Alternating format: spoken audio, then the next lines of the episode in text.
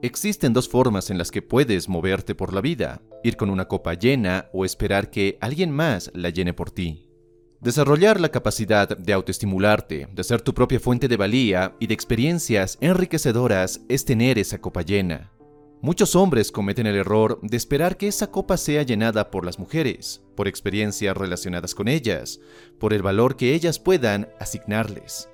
Sin saberlo, se sumergen en un pozo donde más nunca es suficiente. E irónicamente, esa copa nunca es llenada. Un hombre que aprende a disfrutar tanto de sí mismo como del momento es un hombre que ha aprendido a ser dueño de sus emociones. Lo que ocurre afuera no determina lo que sucede dentro de él. Disfruta lo que la vida le ofrece, mas no lo define.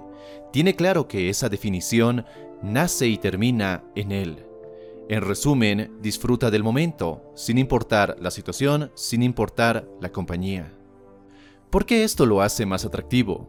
Si estuvieras amargado, triste, aburrido o deprimido, ¿te acercarías a una mujer? Lo más probable es que no. Si lo haces, vas con la intención de que sea esa chica la que te saque de ese pozo lleno de porquería. Esto es algo que ella percibe casi de inmediato. Percibe que la razón de tu acercamiento es que estás hambriento de compañía femenina. En cambio, si cuando hablas con ella lo haces porque te apetece hacerlo, lo haces desde la abundancia sexual y no desde la desesperación o la necesidad, las cosas cambian. Ella te percibe como alguien atractivo. Y sí, todo suena muy bonito, pero ¿cómo rayos haces esto? ¿Cómo disfrutas del momento? ¿Cómo fluyes con las mujeres? En todo momento presente se unen dos elementos, elementos que debes aprender a controlar para sentirte cómodo con las mujeres y mejor aún, cómodo contigo mismo. Cuando un hombre está cómodo en su piel, se nota y lo notan más las mujeres. ¿Cuáles son estos elementos? Tu estado y tu atención. Así que ponte cómodo porque en lo que resta del video analizaremos cada uno de estos elementos y cómo puedes dominarlos. Tu estado. Tu cuerpo está acostumbrado a estar en un estado, valga la redundancia, predeterminado. No es que seas alguien serio, estás acostumbrado a ello. No es que seas alguien triste o ansioso, tu cuerpo está acostumbrado a ese estado. No es que seas alguien alegre o entusiasta, tu cuerpo está acostumbrado a ello. Este estado en el que estás la mayoría del tiempo se compone de tres pilares, tu sistema de creencias, tu diálogo interno y tu fisiología. Trabajar en cada uno de ellos te da una maestría sobre tu estado y mejor aún sobre cómo cambiarlo de un momento a otro, porque de nuevo, no eres tu estado, es solo la forma en la que tu cuerpo se acostumbró a permanecer y en cierto modo en la que se siente más cómodo. Tu sistema de creencias no es más que todo aquello que te parece cierto acerca de ti mismo, acerca del mundo y por supuesto acerca de las mujeres cada vez que piensas algo como a las mujeres solo les interesa el dinero, a las mujeres no les gusta el sexo tanto como a los hombres, o no soy bueno para interactuar con desconocidas, estás fortaleciendo tu sistema de creencias. Y aquí viene lo interesante. Una de las fuerzas más poderosas del ser humano es actuar de forma congruente con la imagen que tiene de sí mismo. Mientras hay una creencia que te diga que no eres bueno en el tema de las mujeres, no tomarás acción alguna para cambiarla. Puedes mirar tu sistema de creencia como la cerca que delimita el terreno sobre el que te mueves. Harás pocas cosas o ninguna fuera de esa cerca. Y en este canal hemos hablado extensamente de las creencias y cómo cambiarlas, pero lo que me gustaría que recordaras es que si quieres mejorar tu vida y tus relaciones, necesitas desarrollar creencias que jueguen a tu favor, no en tu contra. ¿Qué es lo que más valoras en tu vida? ¿Familia, salud, amor, riqueza, honestidad? Al igual que las creencias, los valores varían de persona en persona. Es por ello que el éxito es algo totalmente subjetivo. Todos valoramos cosas distintas y en grados diferentes. Lo que sí debemos tener claro es que en función a los valores que persigas, vas a experimentar estados determinados. Incluso pueden condicionar el destino al que llegarás. Si valoras la recompensa inmediata por encima del trabajo duro, imagino que tienes claro a dónde te va a llevar ese valor. Si valoras el desarrollo a nivel personal por encima de otras cosas, ese valor te empujará a adoptar ciertas prácticas, a adoptar ciertas actitudes. Si valoras el vivir tu vida al máximo, vas a buscar exprimir cada sensación enriquecedora que puedas experimentar. Ningún valor es mejor o peor que otro, ningún valor es superior o inferior, simplemente son diferentes. Y te pregunto de nuevo, ¿qué es lo que más valoras en tu vida. En varios niveles, la vida no es tanto lo que nos pasa, sino cómo respondemos a ello, a veces de forma consciente, otras no tanto. La misma situación puede ser percibida desde varios puntos. Algunos verán lo trágico, otros lo divertido, habrá quienes sean indiferentes, y estarán los que pueden sacar una lección de vida de esa situación. Se trata aquí de hallar entonces la actitud que más te ayuda a lograr tus objetivos. Pongamos un ejemplo sencillo. Iniciaste tu propio negocio, asumiste la responsabilidad de ser tu propio jefe y de los resultados que produzcas. Pero pasados algunos meses, las cosas no marchan nada bien, las ganancias no crecen y las deudas sí.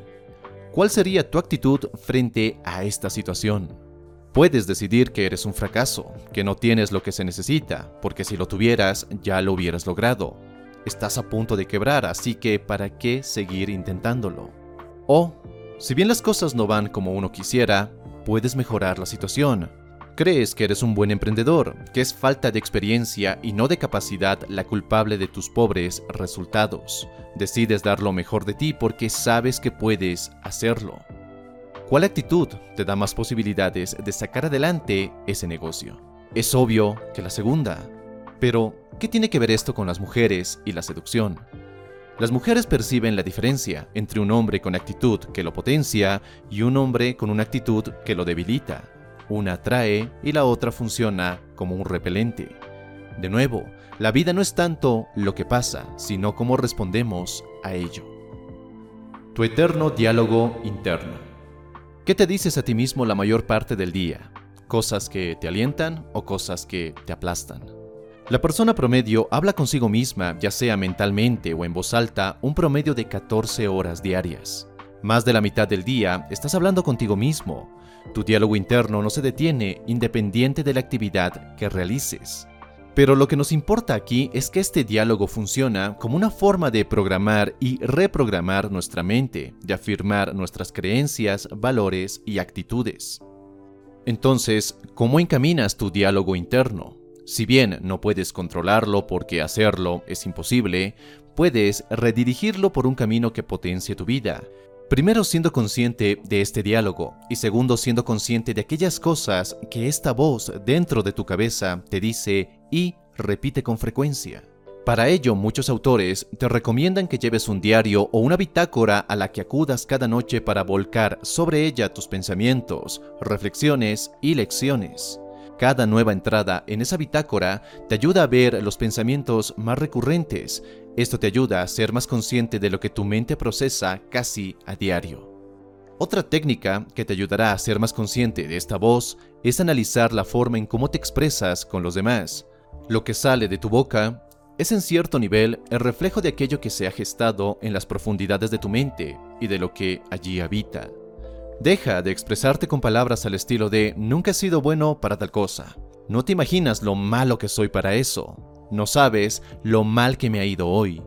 Y empieza a reemplazar esas palabras con otras que demuestran que estás trabajando en ti, que estás trabajando en un cambio positivo en tu vida y que tienes la confianza para lograrlo. Fisiología. Es posible que tengamos claro que la forma en cómo te mueves, la velocidad de tus movimientos, tu respiración, tensión muscular, postura y demás son la forma en la que comunicamos nuestros estados emocionales. Cuando ves a alguien con la cabeza agacha, hombros caídos y con un lento caminar, sabes inconscientemente cuál es su estado emocional. De igual forma, cuando ves a alguien que camina con los hombros erguidos, con la mirada al frente, con un paso firme, tienes claro cuál es su estado.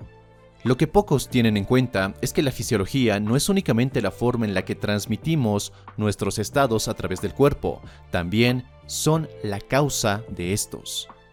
Es decir, cambiar tu fisiología de forma consciente impacta tus estados emocionales.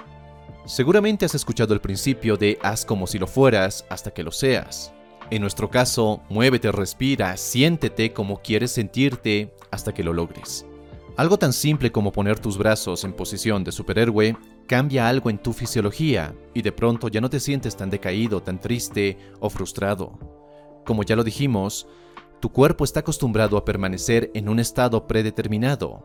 Evitar los hombros caídos, la espalda encorvada, caminar con un paso más seguro, respirar de forma más relajada y profunda, permite que tu cuerpo experimente un estado más poderoso, más relajado y con el cual te sientas a gusto.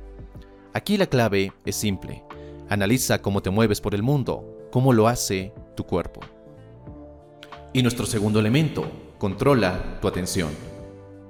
Disfrutar el momento, o lo que muchos llaman fluir, es posible cuando aprendes a estar en él. Perdernos del presente sencillo cuando empiezas a rememorar experiencias pasadas, cuando dejas que tu mente vuela al futuro o cuando te pierdes en los recovecos de tu mente. Aquí las cosas no son complicadas, no tienen por qué serlo. Todo está en simplemente controlar tu atención y estar en donde estés en un momento presente y luego en el siguiente, y en el siguiente, y en el siguiente. La mayoría de nosotros pasamos casi todo nuestro tiempo en una situación alejada a la que tenemos enfrente. Controlar tu atención es más una cuestión de práctica, de percibir lo que te rodea, dejando que eso te absorba, apreciándolo plenamente. Así que siéntete a gusto contigo mismo, siéntete relajado y que no te afecte el resultado. Todo esto te ayuda a fluir con las mujeres y los problemas que antes te aquejaban, ahora dejan de hacerlo.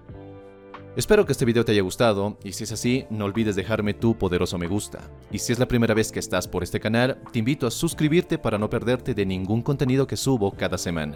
Y si quieres seguir forjando tu mejor versión y así convertirte en el hombre que estás destinado a ser, te invito a mirar este otro video. Y nada más te mando un fuerte abrazo y nos vemos en un siguiente y poderoso encuentro. Y recuerda, busca conectar y no impresionar. Hasta la próxima.